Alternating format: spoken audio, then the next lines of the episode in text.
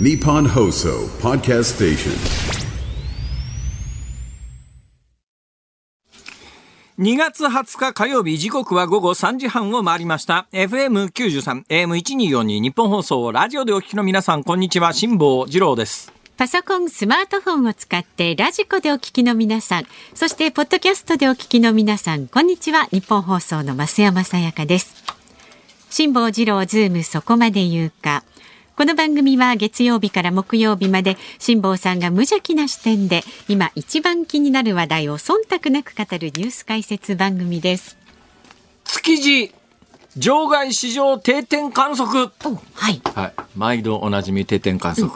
まあ残念ながら有楽町界隈のこの日本放送周りの定点観測の場所がですね次々去年から今年にかけてなくなってそうですね。なんかビル建て替えですかこの辺りはね、結構建て替えるんですよ。なんでみんなもう古いんですか？結結構歴史のあるビルなんですかね、はいはい。だから私が定点観測に使っていたカフェなんかもなくなっちゃってですね。あそこ大体こう人手を見るとどのくらい世の中人手が出てるかとか分かったんですけど。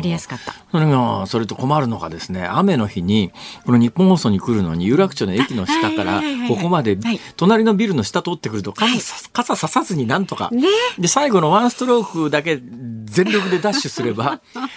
傘を濡らさずにここまでたどり着けたのに風強い日とかもね。今ビルの中入れないんで、両側から回らなきゃいけないじゃないですか。まあそのおかげでね、えー、胃腸がどうのこうのみたいなことに気がつくこともありますから、まあビルの中通るよりも外の空気を感じながら歩くことに意味はあるのかなと思わんでもないですが。まあ、前でも向きですね。結構不便ですよね、これうねあちょっとね一個だけじゃなくて、なんか何棟かこの辺建て替えで閉鎖されてますよねいく。つかね、あるんですよ。えーそんな状況の中で、豊洲の場外が、場外っていうんですかね、あそこ。ええまあ。まあでもい位置づけとしては豊洲の場外ですね、はい豊洲の場外がこの間オープンしたっていうのがはいニュースになって、さあ築地の場外どうなるかなと思って見てるんですけども相変わらずすごいインバウンドのお客さんの数でびっくりなんですがいや今日は言いたいのはそこじゃないんです。ああの本日の築地場外市場外国人服装定点観測はいはいはい。いや驚きましたね。外国人観光客の推定およそ4割が半袖 T シャツ。まあ半袖 T、2月だよ、2月。あ、でも暖かかったから、ね。2月に半袖 T シャツだってよ。横にさ、いるおっさんさ、ロングのダウン着てる人いるんだよ。だから、ロングのダウンのコート着てる人の横に、半袖の T シャツの家族連れとかいるんだよ。混在してる。どうなってんだ、この国ははと。今日どんな天気だったんですか？今日はね、暖かかったんですよ。都心でも23.7度まで気温が。23.7度まで行きましたか？じゃあもうあとちょっとで、いわゆる一つの夏日。だから群馬県などは2月25に、度を、2月に夏日ってどうよ？そう、群馬県は夏日記録してますからね。あじゃぱーもうね、気温がね、明日はぐっと寒くなるし。嘘めちゃくちゃ明日寒くなる。明日最高気温がね、はい。9度の予測最高気温が9度？そう。最低気温は？9度。え、ちょっと待てよ。ちょっと待てよ。私もそんなことはあるのか見直したんですけど、9度9度なん間ですよ。い違いじゃないのそれ。いやーだって9度9度ってほら。だけど9度9度、最低気温が9度で、最高気温が9度ということは、え最低気温が9度で最高気温が9だから度横ばいでということは何？一日中9度で推移するってこと？この予報によりますとね。そうか、その、そこそうだな、それを基準にして、本当はマイナス30度からプラス30度まで行ったり来たりするけども、平均が9度とかじゃないんだよね。最低が9度で最高が9度ということはそうなんですよ、一日通じて9度から気温が動かないっていう、そう。いう意味だもんね。だ。から今日と比べると15度近くね、明え日はそれは何？明日の、明日の予報ということは、今夜の、えー午前0時、だから24時から、はい明日の24時の24時間の予報だよね、うんきっと。ね。うんということは今晩の24時から 明日の24時までの24時間の間気温が9度で変動なしそんな天気あんのか、ねこのね、今日の夜ぐらいからあの北風に風が変わりまして、ぐーんとね、これから気温下がってきます。は予報では。あ、あらまあそそうですか。じゃああの半袖 T シャツで歩いていた外国の人はびっくりするんだろうびねっくりする、もう昨日半袖 T シャツだったのになんだよこれ。そう。そうそうそうそう。はいいうことでございまして。いやー、ちょっとやっぱり日本の天気はどうなんだろうね。いや、そんなことをこうネットでかん見ながら、あのネットニュースを見ながら考えていたら、はい。兵庫県のスキー場で雪乞い儀式みたいなものをやってるって話で。そうですかえーだけどね、このニュースもちょっとどうかなと正直思うんですよ。なんかそのネットニュースで兵庫県のスキー場で雪乞い儀式やってるっていうニュースを見たらどう思いますか、兵庫県のスキー場はやってないと思いませんか、うんそうですね思いますよね、うんうん調べたんですよ。調べたらですね、私なんで調べたかというと、今週末私そっち方面に、おえー行くつもりで、ええまず先行して宿の予約だけしてるんですね。はいで、先行して宿の予約だけしてて、だからこの間からあの大阪の家から日帰りで行けるスキー場は何箇所か行ったんですけれども、日帰りじゃなくて一泊するところに行ってみようと。んで、一泊するということになると、まあ、滋賀県の北の方か、まあ、岐阜県か関西から行くんだったら兵庫県の北部っていうのが、まあ、一大スキーリゾートだったり、昔からの伝統的な、まあ、スキーリゾートをつったってですね、今から50年ぐらい前に、まあ、おっちゃんがあの民宿泊まって、まあ、あの、一本滑って一温泉入ろうかみたいな、そんな感じで行か。くところが結構あるんですよ、ええ兵庫県の北部に、うん。でその兵庫県の北部が今日のネットニュースで雪不足なもんですから、雪乞い儀式をやってるみたいなね、えそんなニュースがあってああ雪ないんだなと思って調べてみたら私が今週末行こうと思っている、八高原っていうところの一番上の八北っていうところのスキー場があるんですけども、はい。八高原、八はカタカナで、あカタカナ？うん多分ね八伏山ってもともとは漢字なんだと思いますが今はもうカタカナで表記でへ八。ーでその北側にあるのが八北港八北のスキー場っていうんですけども、そのあたり調べてみたらやってんですよ。あそうなんですか。うんだから山頂の標高1000メーターぐらいあるんで上の方にはどうも雪があるらしくて、営業してるのに、うん。今日みたいなネットニュースで兵庫県のスキー場は雪がなくて雪乞い儀式をやってますみたいなものが先行すると。うん、あの、兵庫県のスキー場久しぶりに行ってみようかなと思ってた人が、あ、やってないんだと、こう、ねやめとこうかなってね。錯覚するじゃないですか。はいはい。うんだから、この手のね、ニュースってよっぽど流す方も受け取る方も気をつけないと、あー。なんか私も全くやってないと思い込んで、はい。でも試しに、つまりその宿はもう取ってるんで、ええ。どっち転んでもその宿に行くつもりはしてたんですが、その時にスノーボードの道具を持っていくかどうかっていうのの、それがちょっと今迷ってたん。ですけども、うん。うん。今日まずニュースを見た段階で、あ、無理か、ちょっとじゃあボード持ってくのやめようかと思ったん。ですけども、その後、やっぱり調べてみようと思って調べてみたら、え、営業してん。じゃん。って話で、だったら持ってったらワンチャンスうん。滑れる可能性もありますから。だから皆さん、その手の情報はね、ぜひ注意して。でそういう正しい情報をどうやって手に入れたらいいかというと、はいもう解決方法は一つしかありませんお。簡単？はい、簡単です。はいえ正解は増山さんからどうぞ。黒辛坊治郎ズームを聞いてくださいねってことですよね まあそれでもいいし。違ういやそれ正解です。それ正解です。もしくは辛つ。坊治郎 N をのツイッター X を見てくださいねあー近いこれも違近い近い近い。私のメメールマガジンをお取りください。お金取る方ですね 今の私は無料のものを、ねお金取る方、って言うな。お金かかる方ですから、これよくお分かりでございまして、えーよく文脈を把握してらっしゃる。さすがです。さすが増山さん違いますね。一味違います。はい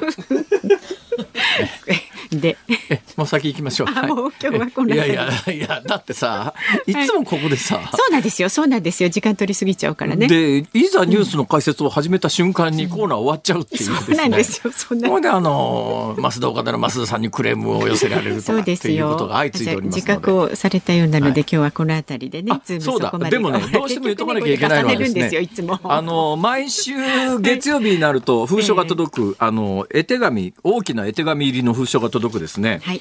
えーっと、この方は江東区でヘアサロンをやってらっしゃる方、もう毎週お手紙いただくんですが、ええいただくときになんかちょっと小物を入れてらっしゃるんですけども、もうとにかく気をつかないないでください。本当にもう絵手紙だけで大丈夫です物を与えないでくださいで今週届いたのが歯ブラシでね。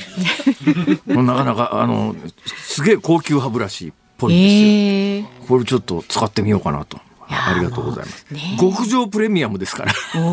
極上プレミアムな歯ブラシってしてます？本当だ、はいありがとう一番いいやつですよそのメーカーの中そうですね。できっとね。使ってみよう。歯ブラシって。お気遣いなく。あここからね話を展開するとまた長くなりますが、ちょっとだけ聞きたいことがあるんです。はい。どのくらいのペースで歯ブラシ取り替えてます？それはねよく考えるんですけど。よくほらラジオとかなんか健康番組なんかではい。2週間に1本とか1ヶ月に1本とかって言うじゃないですか。2。週間に1本早すぎないですか？なんかでも健康番組なんか見てるとなんかそのぐらいのこと言う先生いますよまあ、我が家はですね、伝統的に年末年始の年越しの時に全員、家族全員分の歯ブラシをうちのかみさんがどうも取り替えるっていう習慣があるんですえけど。一年？二回？だけど私なんかもう5年ぐらい使ってますからね。え、あれ？あれ？すげえ勢いでドン引きしたぞみんなが。なぜそこで引く？5だって傷まないよ、全然。えそれちょっと歯ブラシゴシゴシしすぎなんじゃないの？いやそれ磨き方まずいんじゃないですかいやいや私自慢じゃありませんけどね。この年で自慢なのはね、あの、私、同窓会なんか行くと、私の年で、いや、何本もインプラント入れてるとかっていう、自分の歯が何本しかしかないとかっていう人結構いるんですが、ええ。私、全部自分の歯で、全く微動だにしないですから。いやそれはきっと歯が丈夫なだけで。え？5年まで使わないですよね。いや、だって見かけも歯ブラシ全然傷まないよ。ほいで、歯医者、歯ブラ、歯医者さんに行くたんびに、あの、とにかくね、優しく優しく磨いてくださいねって言うから、優しく優しく磨いてるんです。優し。く磨いたとしてもこれはもうみんなドン引きですよ。そうえ？あれ？あれ？あれ？せいぜい数ヶ月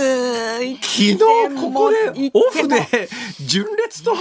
あのオフィシャルヒゲダンディズムがよくわかんないって言った時と同じぐらいの厳しい反応を皆さんからいただいております。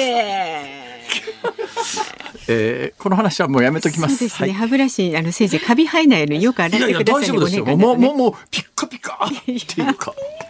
ちょっと話が尽きないんでずいぶんそこまで言うおかかな。えーこの後おは昨日なの夕方から今日この時間までのニュースを振りだって返る傷まないんだもん。いや絶対何かありますよ。で4時台はですね今日は音楽配信をめぐり EU がアップルに800億の制裁金配信ビジネスと音楽収益の課題はという話題をヒップランドミュージック代表取締役社長で日本音楽制作者連盟の理事長の野村達也さんに伺っていきます。で、5時台もお客様いらっしゃいます。まもなくロシアのウクライナ侵攻から2年という話題にズームしていきます。神戸学院大学経済学部教授で、ウクライナ研究会会長の岡部義彦さん、スタジオ生出演です。さあ番組ではラジオの前のあなたからのご意見お待ちしております。そして番組のエンディングズームオンミュージックリクエストあなたが選んだ一曲をお届けしておき、えーお送りしますけれども今日のお題は？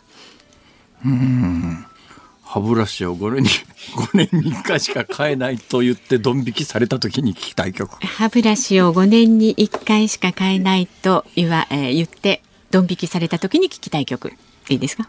うん。もう今日今日早速もらったのに変え変えた方がいいと思いますよ。はい選曲の理由も書いて結構送ってください。糸ようじとか使ってね。結歯の隙間とかもう徹底的に掃除してるんですよ。糸ようじはそんなに使わないですよね。糸ようじは1回で捨てるでしょあんなもの。糸ようじ2回使わないでしょ。普びっくりしました。それは良かったです。通いやあのねあので今日なんですけれども、えっと、5時台の最初ではなくて4時40分頃にあの曲を決定したいのでちょっと早めにね思いついたら選曲の理由を書いて送ってください。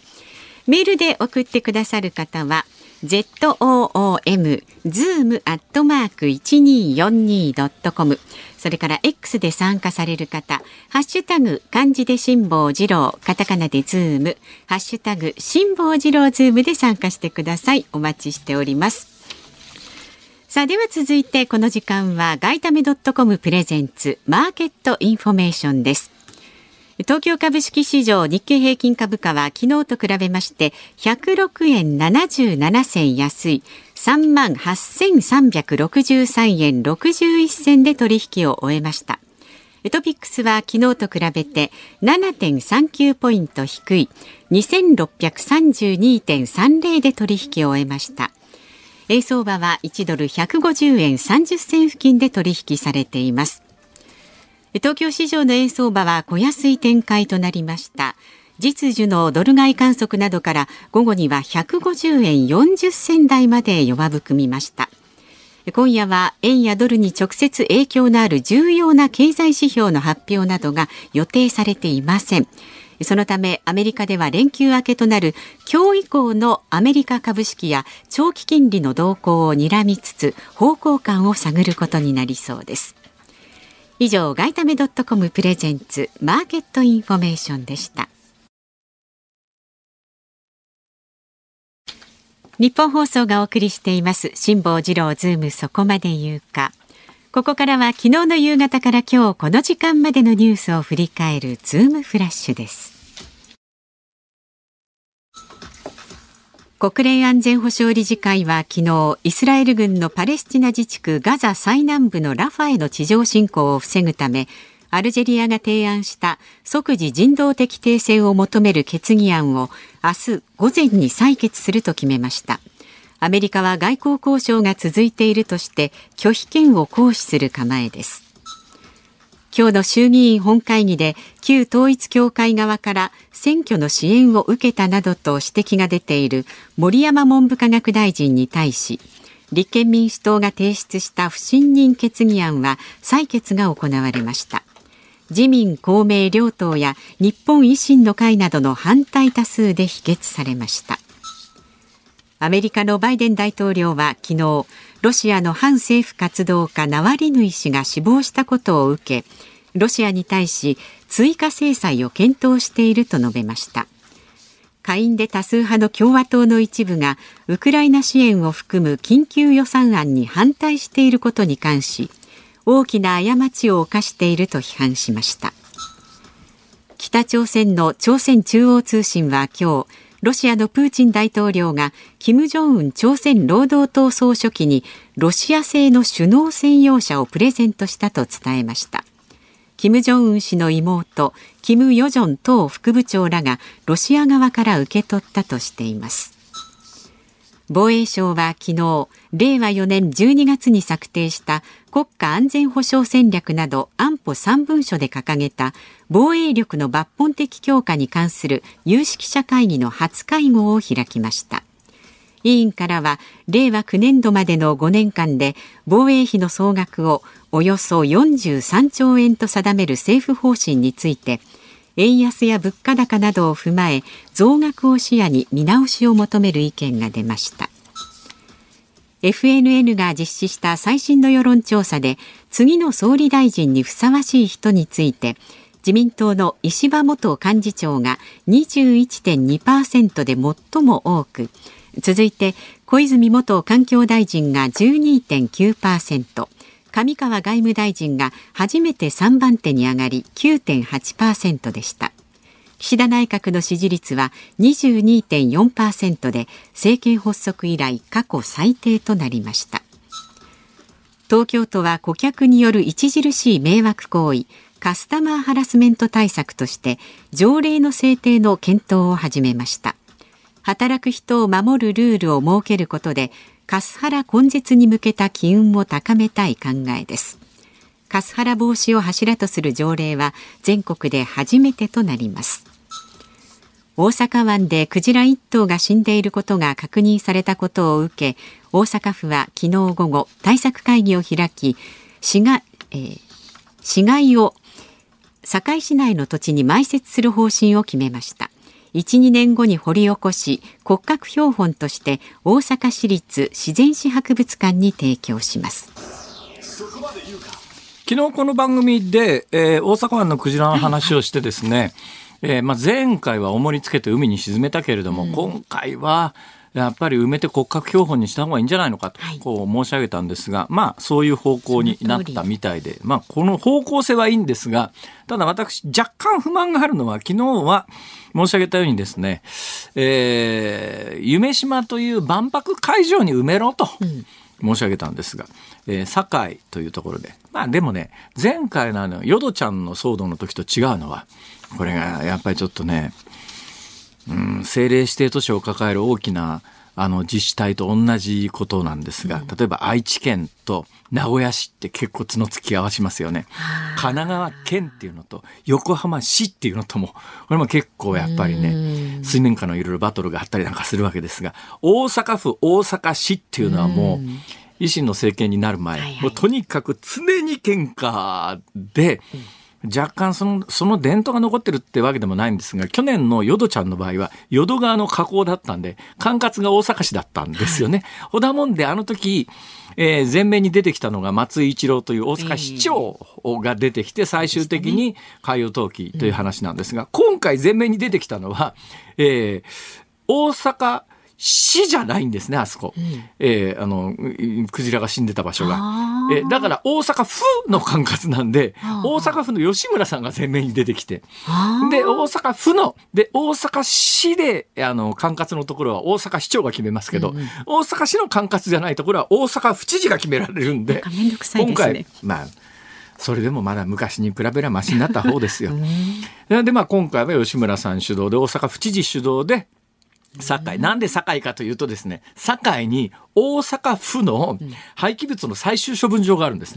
で、その最終処分場の立地っていうのは、基本的にまあ、あの、いろいろこう、廃棄物を最終的に処分するところで埋め立てるところなんで、もともとそういう役割でそこを設定してありますから、近隣からクレームが出にくいんですね。すぐ近くに住居があるってわけでもないんです。で、クジラ埋めたら何が考えられるかっていうと、まあ、やっぱ相当匂う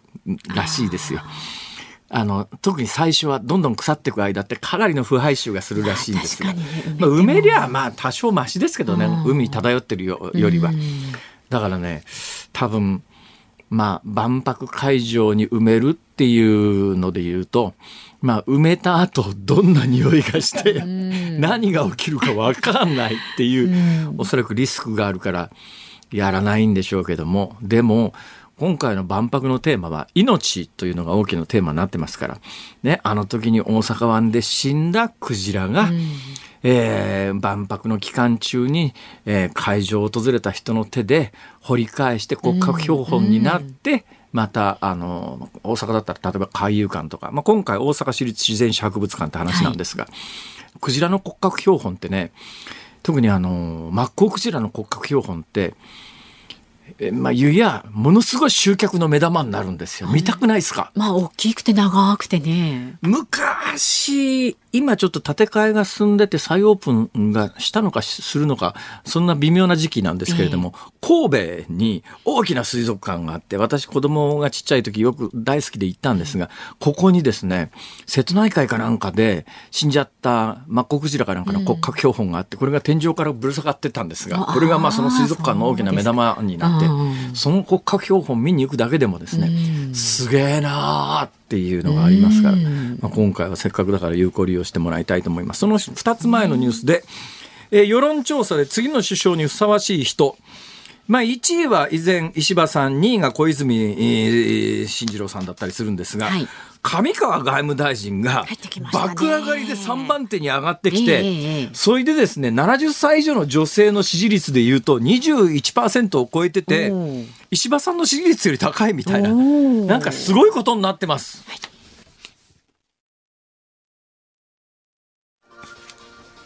2月20日火曜日時刻は間もなく午後4時4分になります東京有楽町日本放送第3スタジオから辛坊治郎と増山さやかでお送りしています。さあ、辛坊さんの衝撃の歯ブラシ発言に対するね、反響のメールが後を絶ちませんけれども。おかしいな納得いかないな 5年間使うっていうね千葉県千葉市の葉月さん女性の方は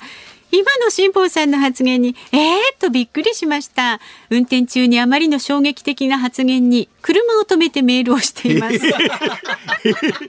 そこまでしてくださらんでも。私も家族も毎月変えていますえー、よ毎月変えてるんですか？虫歯がないのはラッキーでしたね。ブラッシングは歯茎などのマッサージにもなるんですが。いやだから私歯茎も完全に健康体でだからねあのー目もね、えー今老眼鏡なしで普通に新聞読めますし歯も全部の歯全く動揺がないですそれはし。元が丈夫なんじゃないですか？歯ブラシの使い方と歯ブラシがね見た目が例えばね刃先が開いてくるとか、なんかそういう現象が起きりゃ変えようかというモチベーションになりますけれども、くい変化ないんだもん見た目の。じゃあその歯ブラシを貸してくださいよ。どっか研究所持ってってよくほら顕微鏡でどれだけの細菌がいるか見てみましょう。いやそんなもうんわ毎日綺麗に洗ってますから多分大丈夫ですよそれ。歯ブラシには菌いやがいっぱい絶対大丈夫だとそれについては自信がありますよ一生懸命洗ってます。私こう見えても不潔恐怖症ですからいやいやいや徹底的に洗いますからね。いやいやうようようようよいやいやうようようようよ言うななんかえうようよ。うようよ。あとねこちらの方もバラ通信さんもですね思わずえー、っと犬の散歩中に叫びました。いやそれで言うとね私もう一つ変えてないものがあるんですけどこれまたドン引きさドキドキれると嫌だから。しちゃうんだけども。あのねね まあいいやもう。え、なんだろう。あのカミソリなんですよ T 字カミソリ。T 字カミソリ。なんかあのやっぱりね2週間に1回ぐらい変えろって言うんだけど、全く傷まないのよ。だからね今の T 字はは T 字のあのひげ剃りって何年前何年使ってるか分かんない。それって使い捨てのではないです使い捨てじゃないよ。使い捨てじゃないやつですけど T 字のね。まああの、まあ、高級っつったって1000円もしないけどさ。でも本当に傷まないんだよあのスーッとそれるの。ほら別にほら男性陣が剃り残しとかないだろ？ないだろ？俺ずっとほら T 字 T が T 字のカミソリ使ってるけどさ。それは元がひげが薄い方なんですよきっと。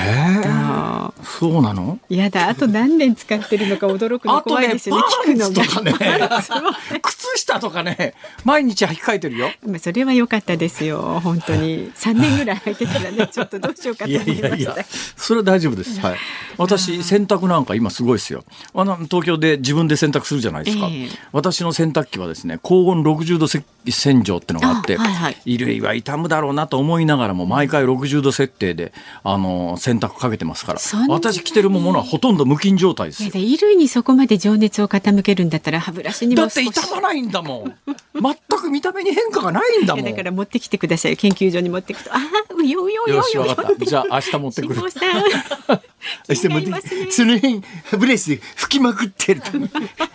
机の上とか「くく増山さんの机はここかやら」めみたいな。てやめてください。もうちょっと。多分ねもっともっといっぱいメールいただいてるんですけれどもねごしいな紹介しきれませんのでこのくらいにしておきますけれどもそねんなに頻繁に変えるんだみんな。さあメールはくりだ。ZOOM だってズームアットマーク一二四二ドットコム X でもつぶやいてください。ハッシュタグ辛坊治郎ズームでつぶやいてください。で今日のズームオンミュージックリクエストお題は歯ブラシを5年に1回しか替えないと言ってドン引きされた時に聴きたい曲。不本意だな不本意だな不本意だな。選曲の理由も書いて送ってくださいねさあこの後は配信ビジネスと収益の課題はという話題にズームしていきます。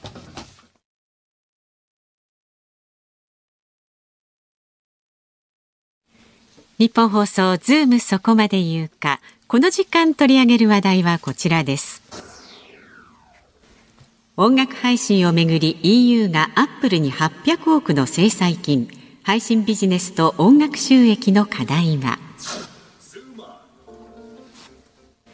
イギリスのフィナンシャル・タイムズは18日 EU ヨーロッパ委員会がアップルに対し制裁金およそおよそ5億ユーロ日本円でおよそ809億円を課す方針を固めたと報じました。iPhone のアプリ販売市場をめぐって支配的立場を乱用して音楽ストリーミング市場の競争を歪めたためとしています。このように音楽配信ビジネスは世界各国で伸びていますがその収益方法では多くの問題点も浮き彫りになっています。さあ今日は音楽配信ビジネスの課題につきましてヒップランドミュージック代表取締役社長で日本音楽制作者連盟の理事長野村達也さんにお話を伺います。どうぞよろしくお願いします。はい野村ですよろしくお願いします。こんにちは。よろしくお願いいたします。もうなんかザ音楽業界ね。そうですか。ザ音楽業界。すいません。はい。えーやっぱりあれですね。垢抜け方が違いますよね、いやいやいやなんでだろう？音楽業界だから？若ぶってるだけです。いやなんかきっとねあのー若い時からねなんかブイブイ言わしてですねきっとあの週刊誌なんかがこう毎日見たらきっとなんかいっぱいネタがあるんじゃないか。そうなだもうクリーンでやってますので大丈夫です。はい。いやまあとにかく音楽業界の方って、はい。私ね自慢じゃありませんけど、はい。音楽業界ってく何にもわからないんです。あ、そうなんですね。はい。はい。まあまあ、基本的にほら就職したのが大阪のローカル局だったりするもんですから、はいまあ、音楽業界っていうことになるとやっぱ東京中心ですよね。そうですね。こんなもんでねなっちゃいますね全然わかんないんですけども。そういえば、昔は、まあ私ちょっとニューヨーク住んでたことがあるんですけど、はいあの、ニューヨークのど真ん中に、ブロックバスタービデオとか、タワーレコードとかいろんなものあったけど、はい。最近行ったらみんななくなってて。もう全部ないですね。あの、タワーレコードとかもう2本ぐらいしかないんですよ。だから CD とかを売る文化っていうのはもうどんどんどんどん世界中ではなくなってるだからね、ええ。CD 買おうかなと思って、街ブラブラしてても、レコード屋って、そもそもレコードないから、レコード屋って言わないですよ。CD 屋ですよね。そうですね。レコード屋がないのはわかりますけど、いや逆に最近なんか中古レコードみたいな売ってる店はあったりなんかしても、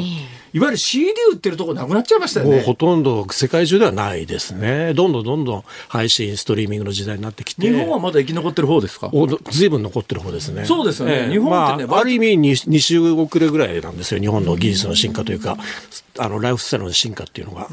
どうなんですか？そうしてる間に昔のレコードが今復活してきて、ええ。あの電気屋行くとあの針を実際に落っことすぐるぐる回るやつあるじゃないですか。そうですね。ああいうのがまた流行り始めてる、そうですね。ああいうアナログの音源っていうのは、ちょっと今のデジタルの音源とはちょっとぬくもりが違うというか。どうなんですか？それって私ら聞いても全然わかんないんですがあの聞く人聞いたらわかるんですか？そうですね。あの、針の擦れる音がパチパチパチってなるような、ああいう温かみっていうか、ええ。人のぬくもりを感じる感じですかね。あの、150年前にエジソンが、はいはい。あの、メリさんの羊を録音して、あメリさんの羊だったんですか最初は。ええ。であれを再生して、その、老館に声を、その、刻んでいくわけですよね。老館っていうのはあのろうそくのろろうそくのろうに、ろうなんですけども、あそこに、あれあのドラムみたいなチューブの周りにはろうろうが塗ってあったんですか？ってあってそれを針でその音の波をあそことか。そこに刻んでいったんですよね。それを再生するっていう。エジソンってすごいですね。そうですね。だから針のその触れが音楽に変わっていったどうなんですか？CD もそういう演出してみたらどうですか？CD だともうそのままデジタル音源になってしまって0101っていう。いやだからそのパチパチいう音も入れあ入れる？それは面白いかもしれないですね。針飛びとか、ほら。昔あのレコード古くなってくると隣の溝に針が飛んでええっていうのありましたよね。そうですね。でもそれだと逆に言えばちゃんとそのままアナログのレコードで聞いた方が多分いいと思うんですよ。まあともかくとして、えー世界では CD がなくなりつつあると。そうですね。だけど、まあ、パッとこ考えて困るだろうなっていうのはミュージシャンの皆さんって、はい。あの例えば私なんか本出しますよね本出版するといまだに紙の本が売れると、えー印税が、まあ、あの出版社によって例えば10%とか8%とかなんかあるじゃないですか。はいで、えーまあ、1,000円の本が売れると100円著者に来るっていう基本音楽業界ももともとはそういうもんですよね。そうですね。あの、フィジカルって言うんですけど、ええ物を売って、CD っていうものを売って、はいそれを収入にしていく。それがストリーミングっていう、要は物がない、でデータの行き交いだけで、あの、音楽を聴くっていう時代に変わっちゃったんですよね。それでそれがそうなんですけど私もね自分で使いながらこれはいいのかなと思うんだけれど、えーもう随分前からなんですがスマホが登場しましたよね。はいでスマホのアプリの中にはあの無料で無料で音楽聴き放題みたいなアプリがあってそれを入れるとまあ聴きたい曲が常に全部あるわけじゃないのとそれから自分で曲選べないんですよ。だからはいアーティストは選べるんだけど、はい。あのアーティストのこの曲っていうのになかなかたどり着かないんですけど、それがたどり着くようにすると月いくらか払えっていう、そうですね。でお金払わないとアトランダムに再生されてるんで好きな曲が出てくるまで待ってる間に、はい。CM がガンガン流れたりなんかして、え。でとにかく金払え払えってずっと言い続けられるっていう。まあ、それは、あの、ぜひお金を払ってください。音楽はただじゃありませんので。そうなんですよ。ええだそれね、ただで音楽聴きながら、これはまずいんじゃないのかと、昔は、あのーそれでも私、あのーじゃあどうやって中学高校時代に、まあ、あの、今、エアチェックなんていう言葉がなくなりましたけども、あの FM のランキング番組かなんかで、はいで DJ が喋ると「うっせえな黙ってろよ」みたいな ことを言いながら曲の頭から曲の一番最後まで DJ の喋りなしで聴かせてくれる音楽番組みたいなやつで。えでこうラジカセの前でこうスタンバっててですね、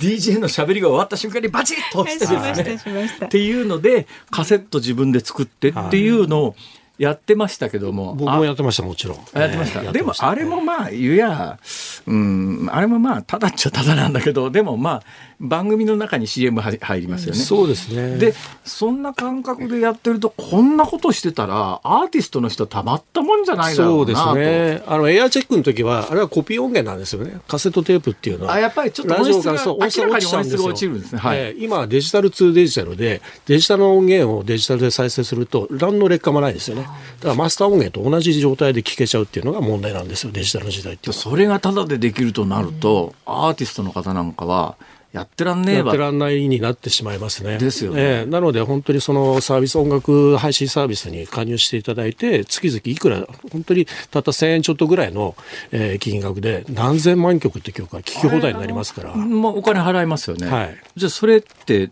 あとどういうふうに分配されるんですか？えっ、とですね、今までの CD の時代とちょっと違ってるのは、は CD の時代ってのは、いわゆる僕らにあの入ってくるお金って掛け算だったんですよ。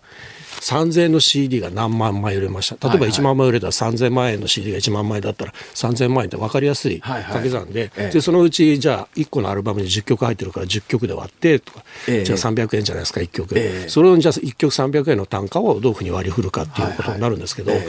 えっと、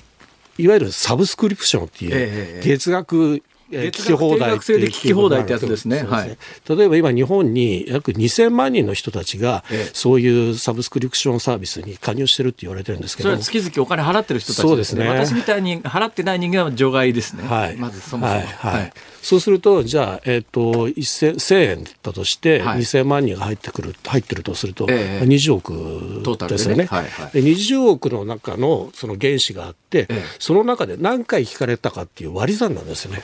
ああそうなんですよ。そうなってくると、まあ現状で言いますと、ええ1回1再生で大体0.3円から1円ぐらいそんなもんなんですか？なんですね。はい。そうなんですよ。でも考えてみると、CD がさっき1曲300円ってあの言いましたけど、ええじゃあ1曲300円を何回聴いても300円なんですよ。1回しか聴かなくても300円。1000回聴いても300円ですよ。なんですけどそうだけどスストリーミング。1000回も1万回も聞かないっしょ普通。ただ、これがまた、あの、ネガティブな捉え方をするとそういう捉え方になってくるんですけども、その CD っていうのは物品ですから、物流の問題があって、日本国内で作った CD は大体日本国内でしか流通してなかったんですけどね、一部はまあ輸出してましたけども、ええそでこれが配信の時代になると、もう地球の裏側、日本の裏側、南米まで僕らの音楽が届いてるってことになるんですよ。そうですね。これはポジティブな考えなんですけど。最近なんか南米のね、はい。普通の人が聞かないようなものでも結構聞けたりな簡単に世界中の音楽が聴ける時代になってきて、え。で月額数千円払ってるだけで何千万曲って楽曲がこの手元に来るっていうのはすごいことだと思うんですよ。それはすごいんだけどやっぱりあの多分芸術文化の育成という考え方からするとやっぱり一番最初に音楽作ってる人たちのところに、えー CD 時代と比べてどうなんだろう同じぐらいの額が入ってるんだったらまあいいんだけどもどうなのかしらと思うんですけどど現状どうなってるんですか、楽曲に対する単価っていう部分で収入っていう部分では明らかに減ってます。はあえー厳しくなってるのは事実です。ただ、先ほど言ったように、ええこれをネガティブに捉えるか、ポジティブに捉えるかなんですけども、はいはいこれがじゃあ世界中に、今までは日本でしか音楽って、ええ日本のアーティストの音楽っていうのは発売されてなかったものが、世界中グローバルに発売されてると考えていくと、またちょっと違ってくるんですよね。その夢が変わってくるというか。どうなんですか？プラスマイナスで言うと。まだマイナスですけども、ええこれからグローバル対策をして、我々日本のアーティストたちが、いかにこう、世界で聴いてもらえるような環境、状況を作るかっていうのが、これから我々の課題になってくるかなというところですね。あの今の話はよくわかるんですけどもどうなんだろうなと一瞬ちょっと思ったのは、はいそうすると全部のアーティストが全世界展開で全世界に向けて商売を始めたいというような意識でそういう人たちしか生き残っていかないともう私は例えばね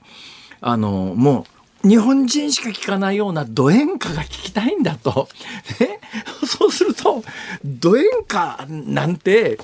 多分日本以外で聞く人いないだろうから今のやり方だとその手の音楽消滅しなくないですか？まあただ一つその音楽の聴き方接し方っていうのは、ええ、そのリスナーの方との接し方っていう部分での接触ポイントっていうのはこうやって音源を聞くっていうのも一つあるんですけども、はい、ライブっていうのがあるわけですよね、え、でそこの部分は基本的にはすごくプリミティブなこと原始的なことなので、はいはいはい、消滅は絶対しないことですし、まあ、演歌の人たちがじゃあ例えば各地か日本全国いろんな場所に回って、直接目の前で歌うみたいな。これ演歌だけじゃなくて僕らはその普通のポップスでもそうなんですけどもそういった市場が逆にあの今伸びてるんですね。あそうなんですよ。あの音楽はどんどんどんどん自由に手軽に聴ける分を会えるもしくは目の前で音楽を聴けるってことの価値がどんどん上がってきてるんです、えー、そういう意味ではそのライブエンターテインメント市場っていうのが今コロナで一気に一回落ちましたけども。そうですね。前回、えー、あのご出演いただいたのは確かラコロナ期間中の音楽業界の現状かなんかで一回、えはい、ね、あのもともとあった市場がもう10分の1ぐらいになっちゃってるみたいな状況をお話しさせてもらったんですけど、今それが今現状のコロナ前までに復帰するどころかそれを上回る。あそうですね、そうですね。私が若い時そんなにあの普通コンサートに行くっていうのはあんまりなかった。最近はなんか推し活みたいなやつでそうです、ね、ものすごく、はい、あのライブに行く人増えてますよね。そうなんですよ。すごくやっぱりライブ来る人も増えてきてますし、えー、あとチケットの料金も結構値段つけてってもだんだん上がった状況でも来ていただけるような状況にはなってきてますね、はいはい、だから音源にその CD とかお金がライブの方に回ってきてるっていう感じは実感としてありますね、えー、まあ、そんな中今日のさっきのニュースなんですが、えー、音楽配信をめぐり EU がアップルに800億の制裁金。えー、なんかそういう今回やり玉に上がってるのはアップルですがなんか世界的にここが問題みたいなところはあるんですか？まあ、やっぱりさっきの話みたいに、ええ、今までのその1曲から受ける収入に比べると、1曲単価がもう100分の1以上に、以下以上に下がってきてるっていうのが、やっぱり大きな部分、問題があって、あと、先ほど辛坊さんが言ったように、場合によってはただで聴けちゃうとか、はい、あと広告モデルになってるっていうような場面もあるんですけど広告モデルで聴けるようになってて、じゃあそれの、えー、と収入分配はどういうふうなあの基準になってるのかということが、まだちょっと不鮮明だったりとか、そういうまだそういう課題はたくさんありますね。なるほど。えー、うんまあ、いずれにせよなんかあれですねなんかデジタル化で本当に良くないなと思うのは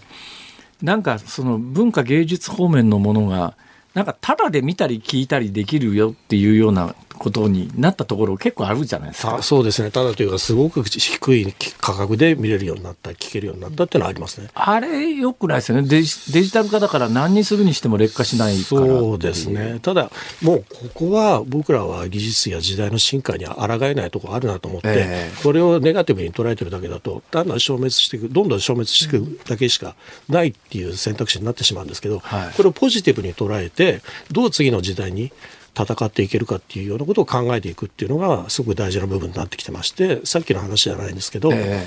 ー、その海外に向けて発信できる状況、環境ができたっていうのはすごく大きな部分だと思うんですよね。音楽はその点いいんですよね。楽々と国境を越えるんですが、私の素晴らしい著作なんか日本語なもんですから。でもね僕本と CD っていう音源違うのは、やっぱり本っていうのは機械使わなくてもそのまままあ、例えば本屋さんの立ち読みしてそのまま読みちゃうわけじゃないですか。でね、でも CD ショップでじゃあ CD 立ち読みできないじゃないですか。まあ、そ機械を入れない限りできないわけだし、えーえー、そのストリーミングでもそのスマホなりなんなりっていう、ストレージを使わないと再生できないわけで、えー、機械を使わなくて再生できる本っていうのは僕はすごいなと思うんですけど、うん、そこはアドバンテージだと思うんですよ。まあでもねやっぱ言語の障壁はねまあ、文字に関して言うと結構大きいんです大きいですよ、ね、ところでね、ところで、不思議なのは、なんで日本だけ CD 屋さんが残ってんですかね？これはまだ古い習慣が強く残ってるだけのそれはいいことなんですか、悪いことなんですか？あのビジネス的にはいいことです。あの先ほど言ったように、あの1個の CD の1個の単価っていうのは高いので。今でもじゃあ CD で商売にななってる人たちもいますね。あの CD が、ええ。いわゆるその音語音源を聞くためのはい道具としてではなくて、ええ。グッズに近くなってるんですよね、意味合いが。だから好きな、さっきの推し活って話が出てきましたけども、え好きなアーティストの CD を買うことで、はい。アーティストに還元する、もしくは自分の手元にその CD を持ってることで物欲を満足させる。そうなんですよね、私のスマホに結構ねダウンロードの音源はたくさんあるんですけど、えなんかちょっとつまんないんですよね。そうですね、持ってる感覚がなくなりますからね。なんかあの棚に飾りたいじゃないですか。飾りたいっていうのがありますよね。はい。なんで、あの、何千万曲で聴けるのは聴けるのは事実なんですけど、ええその中でちゃんと僕持ってますよっていう意味で CD を買ったり、もしくはライブに行ってライブのチケットを、例えばじゃあ紙チケットを貼ってたりとか、グッズを買って、タオルとかシャ源ツとか。ダウンロードするとジャケットだけ送ってきてくれるとかそういうサービスないですかねね。あそれ言うのも多分出てくると思いますけどもね。ね新しいサービスとして。は棚に飾っとくように、はいはいまあいらない人にとってはただのじ ただのゴミなんですけどね。そうですか。いやあの大変勉強になりました。えーちょっとやっぱりね音楽業界の話いろいろ聞きたいんでぜひまたお願いします。い。はい、ぜ状ひぜひ。況教えてくださいちょっ。と今日時間が来てしまい、あそうですか、ぜひ皆さん音楽サービス、音楽配信サービス入ってください。そうですね、ええあのただで聞こうなんてねさもしい根性で そうですよ、辛坊さん。で、好きな音楽をやたら CM ばっかり流れてですねいやもう何千万曲っていうね、その曲はもうこのスマホ1個で聴けちゃいますから。そうですねぜひ、はい便利な時代になりました、、はいこれを僕らがアーティストとかを支えることにつながりますので、ぜひよろしくお願いいたします。はい。今日はヒップランドミュージック代表取締役社長で、必要なんです日本音楽制作者連盟理事長のただで音楽聴けると思うなよそうですよ。野村達也さんに伺いました。はいどうもありがとうございましたありがとうございましたあ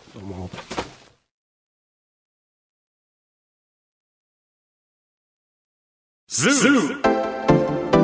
ニッポン放送辛坊治郎ズームそこまで言うかをポッドキャスト YouTube でお聞きのあなた増山さやかです。飯田浩二です。お聞きの内容は配信用に編集したものです。辛坊治郎ズームそこまで言うかは月曜日から木曜日午後3時半から生放送でお送りしています。ラジオの FM93 AM1242 に加えてラジコでもお聞きいただけますよラジオラジコでは配信版では聞けないあんなことやこんなことがいっぱい。さらにリポーターがあなたの街にお邪魔する中継企画やえ辛坊さんが夕刊フジの記事を解説する夕刊フジそこまでズーム。えそして生放送でしか参加できないリスナー参加コーナー。ズームオンミュージックリクエストなど盛りだくさん。ぜひラジオラジコでも辛坊治郎ズームそこまで言うかをお楽しみになってください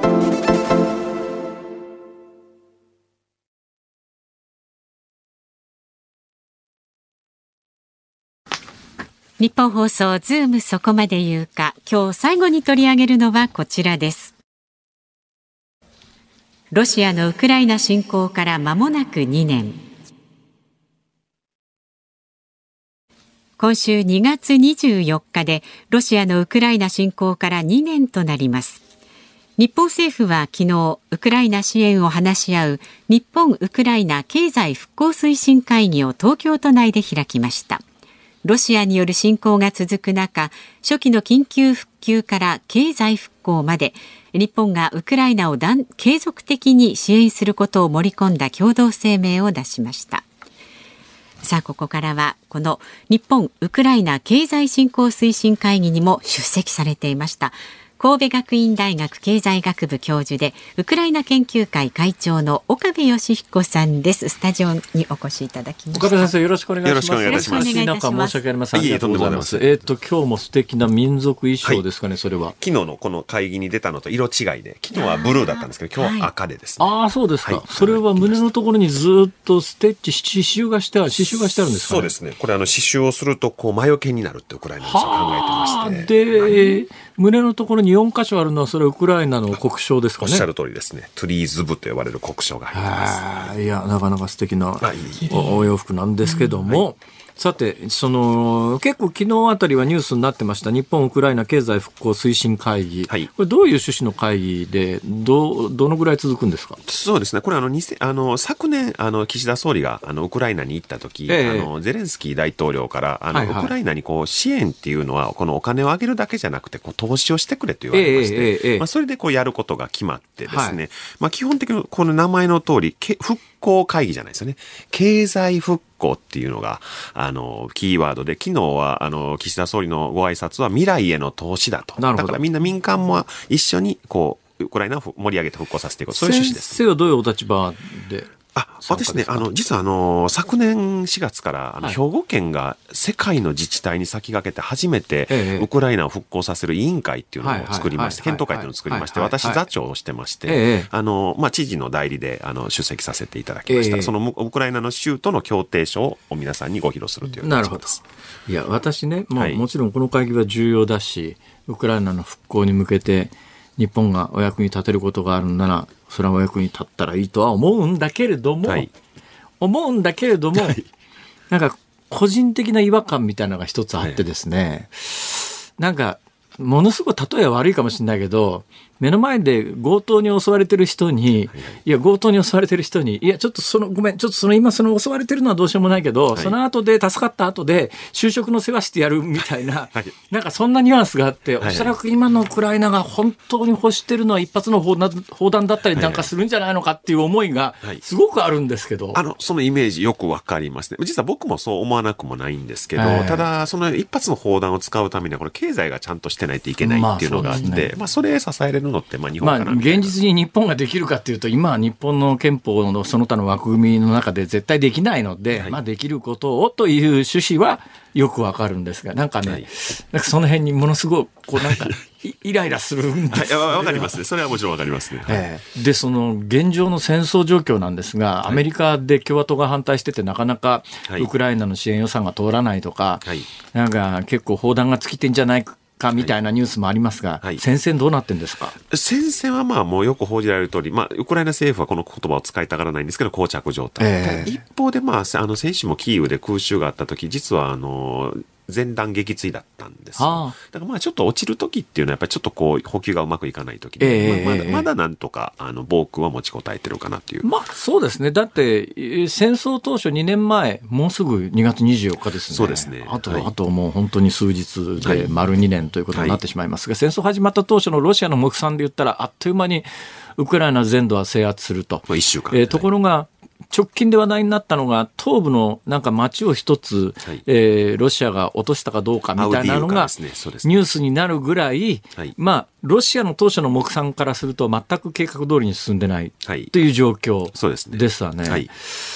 どうなんですか？西側の、んまあ、要するに戦争を遂遂行するための、えー武器の援助みたいなものは、順調にいってるんですか？今後どうなりそうなんですか？これね、やっぱりあの、まあ、我々も一緒だと思うんですけど、2年も同じことやってるところで結構疲れるんですよね。だから支援疲れっていうのは当たり前で、我々の日常と一緒なんですよ。ええでも一方で、このあのイギリスをはじめ、2国間の安全保障協定っていうのが今結ばれてて、フランスもウクライナととイギリススとか、はあはあはあ。ウクライナとフランスとかですね、ええこう結ばれてて、これ実はあの日本も今協議中なんですよ。はい。でそれは各国によって内容が違うんですけど、ええ今のところそのイギリスとかフランスは軍事支援の額とかですね、はい。こういうものを上げるっていうことが決まってると。ええ。だからまあ、強力に支援しようという国も、まあ、あの、再確認で2年で再確認で出てきてるという形です、どうなんですか？今後、アメリカで予算が通らずに、はい。アメリカの支援が、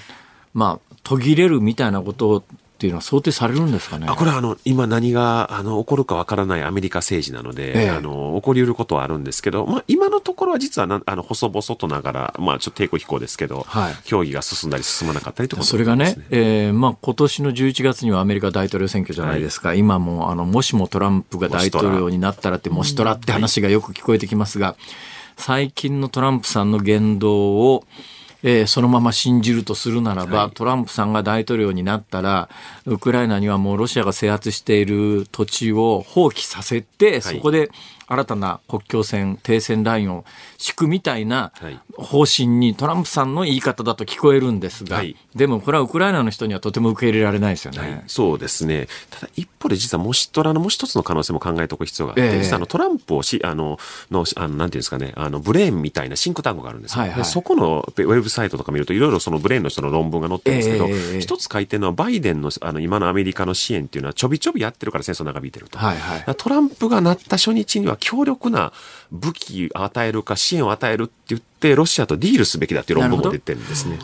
まあ、その手はありますよね。ただね、ちょっとこれトランプ大統領が強力なものを出すっていうのが、もうなんか恐ろしいものじゃないかなという、まあ何するかわかんないトランプ大統領と逆 逆に恐ろしい可能性核。兵器とか言い出したら。いやいや、そうです。そうですよねシーンが止まるってことを今心配してるんですけど、何を言うか分かんない人なんで。まあでもはい核兵器というのは、まああの私は別にそれは肯定的に捉えてるんですが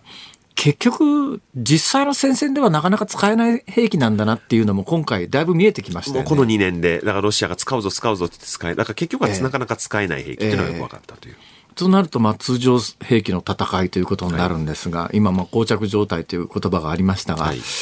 これはなかなか予想するの難しいと思いますけども、先生どう見てます？そうですね。僕はあの、先週あの学生を連れて韓国にゼミ旅行、ゼミの研修に行ったんですけど、ええまあ学生の自由時間の日、僕38度線を見に行ったんですよ。はいはい。やっぱりこう、あのすごいこの非武装地帯を設けてですね、こう両国が睨み合ってるわけですよね。そうです。ジョイントセキュリィティエリアっていうのありますね。はい。あれと同じような状態になると、まあ、あのずっと終わらないし、すごい莫大なコストをかけて、こう、睨み合いが続くんじゃないかなと、ええそうちょっと、それは一番危惧してますね。だからこれ終わり方というより、その可能性も出てきてるっていう感じですね。ゼレンスキー大統領の支持状況ってどうなんですか？あの、以前よ、あの、今、あの、実は大統領を支持してますかっていうアンケートを取ってなくて、信頼してますかしてませんか？ええ。で信頼してるっていう人が、まあ、各種世論調査では6割前半から後半ぐらいって、ちょっと前より落ちてる直近で、あの、日本でもニュースになりましたが、ウクライナの軍部のトップを更迭っていうか、こ交代させたっていうニュースありましたよね。ザルジに司令官何が起きてるるんですか？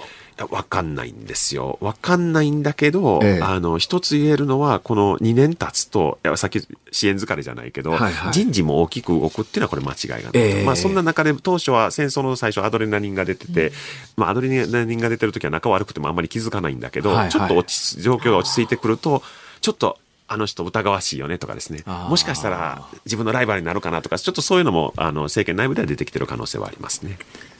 どうなんですかね、今のところの状況を聞く限りは、ウクライナの国内で何かが起きるような予感は全然ないんですけども、はい。大丈夫なんですかね、ウクライナの国内の対ロシアに対する戦争を遂行するには、ウクライナっていう国が一つに固まってないとなかなか遂行しづらいだろうと思うんですが、そこが何かの弾みで、内内戦とまでは言わないけれども、内内部の体体制がひっくり返るとか何かそういう可能性ってないんですか？そのザルージニが変わるときにそんなことが起こるんじゃないかって、これ結構ロシアメディアがこう、吹聴してたんですけど、ええ。まあそれそれは何も起こらなかったので、ええ。まあ意外にやっぱりこの戦争で、以前だったこのバラバラだったウクライナがこの戦争でこう一つに、こう、あの、あの、国民国家として今形成されてるんじゃないかなというふうには感じますね。それの文脈で、同じような文脈で、あの、ロシア発の、まあ、対ロ、対ウクライナに対するネガティブキャンペーンの多分一つの情報だとも思うんですけども、ウクライナって、伝統的に結構中の汚職状況がひどくて、はいは西側の援助が正しく対ロシア戦争に使われてるのかっていう、そういう話も時々聞こえてくるんですが、これどうなんですか？これね、あのー実はこの2年間で汚職の摘発って事件いっぱい出てきて、余計みんな不安になって大丈夫かと思うんですけど、はい。これはまあ、あの僕が行き始めた10年、20年前っていうのはものすごく汚職が多くて、ええ。正直に言うと長年見てる人からしたらだいぶマシになったな。そうですか、はい。私ね、その10年ぐらい前にウクライナに行ったことあるんですけど、そんなに汚職が、まあ、まあ、ただの観光客で街歩いてるですあだけで分かるかって話なんですけども、そんな印象は全然なかったんですけども、そんなにひどかったんですか？ひどかったですね。結構いろいろ、まあ、交換から、あの、いわゆる、あの、大体まあ、あの、なんて言うんですかね、この言い方良くないかもしれませんけども、下級の役人がこう、小銭を、あの、市民からせびるみたいなのも結構横行してた時期はあります、ね。ああ、そうですか。特にあの交通取り締まりしてる警察がそれがあのなんかこう違反切符負けるから金払えみたいなのが多くてその警察自体が解体になっちゃったっていうあらまあ交通警察はなくすみたいなことになったりしてまああ、した、そうですか。でまあ、それもあの汚職をなくす努力はしてるという形になります、えーとなると、えー客観情勢として、まあ、あのウクライナがゼレンスキーを中心とした今の体制でロシアと戦いを継続するという、まあ、大きな枠組みに近々変化はなさそうだということまあですね。今年はないと思うんですね。ただ、あの、大きく、この、どっちが勝つとかですね、ウクライナがこう、有利になるっていう動きがあるかどうかっていうと、ちょっと動きのない一年になる可能性はあるなと思ってますね。これ今どうなんですか？日本って今日あたりやったら暑いじゃないですか。今年の暑いですね。はい。今年のウクライナってどんな感じなんですか？今年も、あの、えつ通常通り、あの、ウクライナって冬ってとんでもなくそうですよね。あの、去年、あの、去年っていうか、まあ、始まった年ですね、はいは暖冬だったんですよ。最初の一改正の年ですね。すね一昨年2年前ですね。はい、今年はまあ寒い日もあったけど、暖かい日もあったみたいな。ええまあ、いつも通りだけど、あの、いつ、まあ、平均的よりはちょっと暖かかった。ウクライナっていつぐらいからこう雪解けで春になってっていう、うあ、いい気候になったなっていうのは何月ぐらいからなんですか？時期によって違うんですけど、ゴー日本でいうとゴールデンウィークぐらい。あのそうですね。じゃあまだ、まだ、じゃあ2月3月4月ぐらいは寒いって感じですか？そしてそこから一気に暑くなるんですよね。日本より暑い日もあるっていう夏あ、です。そうですか。はい。ちょっと、僕らが行くと、ちょっと倒れそうになる時もある。えー、そうなんですか？そうですね。内陸性気候のか？先生、近特徴です。い々ウクライナにいらっしゃるご予定は？や、ちょっとそれは極秘で、みたいな感じ。極秘かなんかわか？りませんけど。いやいや、一応昨日のこの会議でもなんかこう政府は行く人をまあ審査して、その人は行けるというふうになったんで、ちょっと。そうですね。はいなんかだけど、今回の会議のニュアンスで言うと、今までよりもウクライナの入国はしやすくしましょうみたいな話になってたじゃないですか。はい。ただまあ、ちょっと基準はまだ厳しくて、警備員をつけることとかですね、防弾車に乗れとか、あそんなことを書いたりしてるので。そうか。僕じゃあ、ここへ来て、あの、戦争の取材に当たってるジャーナリストの方みたいに、あの、堂々と、お行ってきて防弾チョッキがどうのこうのって、そういうことを言うわけにいかない立場なんですね。そ うそうですね。それはそうかもしれませんね。はい。はいよくわかりました。はい。えなかなか言いにくいこともあるだろうと思いますが、ただあの、おそらく日本の中で一番状況が分かってらっしゃる方だと思いますから、またいろいろ教えてください。そうです。ありがとうございねま、す。お忙しい中今日もねお越しいただきまして、この後シンもポジウムが、ねあの国連大学になります。シンポジはいそのためのコスチュームですあ。そそれもあります。せっかくだから、あの、番組のツイッターにもね。そうですねはいお写真を上げておきますので、皆さん。はい。ご覧いただければと思いというます。ことで今日は神戸、えー学院神戸学院大学経済学部教授でウクライナ研究会会長の岡部義彦さんに伺いましたどうもありがとうございましたありがとうございまます。ありがとうございます。ズームミュージックリクエストをお送りしているのは大田大阪府リタホペさんからのリクエストです。牧原紀之、もう恋なんてしない。はい。出てきましたね歌詞にね、はい、そうですね。2本並んだ歯ブラシも1本捨ててしまおうということで、まだね、5年以内ならもったいないですね。これは見ものですね 辛坊さんが実はでそんな歯ブラシを使い続けるかね。っていうかね、本当にね、全く見た目変わらないですよ。だからよくあのね、あの、人んち行って歯ブラシ見るとなんか二つに割れてるやあつ、どんな力でこれ歯磨いてんのって思うんだけど、うちの歯ブラシ全然そん検な気配もないし。たいものですえ検査ですか？細菌がいるのかよし、明日持ってくる。明日持ってきて突きつけてやる。これだそんな見たくもないです。この後は伊集院光の種パートナーフリーアナウンサーの竹内かなえさん。テーマは結婚式の話だそうです。明日の朝6時からの飯田浩二の OK 工事アップコメンテーターはジャーナリストの佐々木俊尚さん。ロシアのウクライナ侵略開始から2年、現地からウクルインフォルム通信平野隆さん電話でご出演です。で、この番組は明日は龍谷大学教授の李相哲さんとえキム・ヨジョン氏との対談。日本の対応についてズームします。辛坊治郎ズーム、そこまで言うか、ここまでのお相手は辛坊治郎と、増山さやかでした。明日も聞いてちょうだい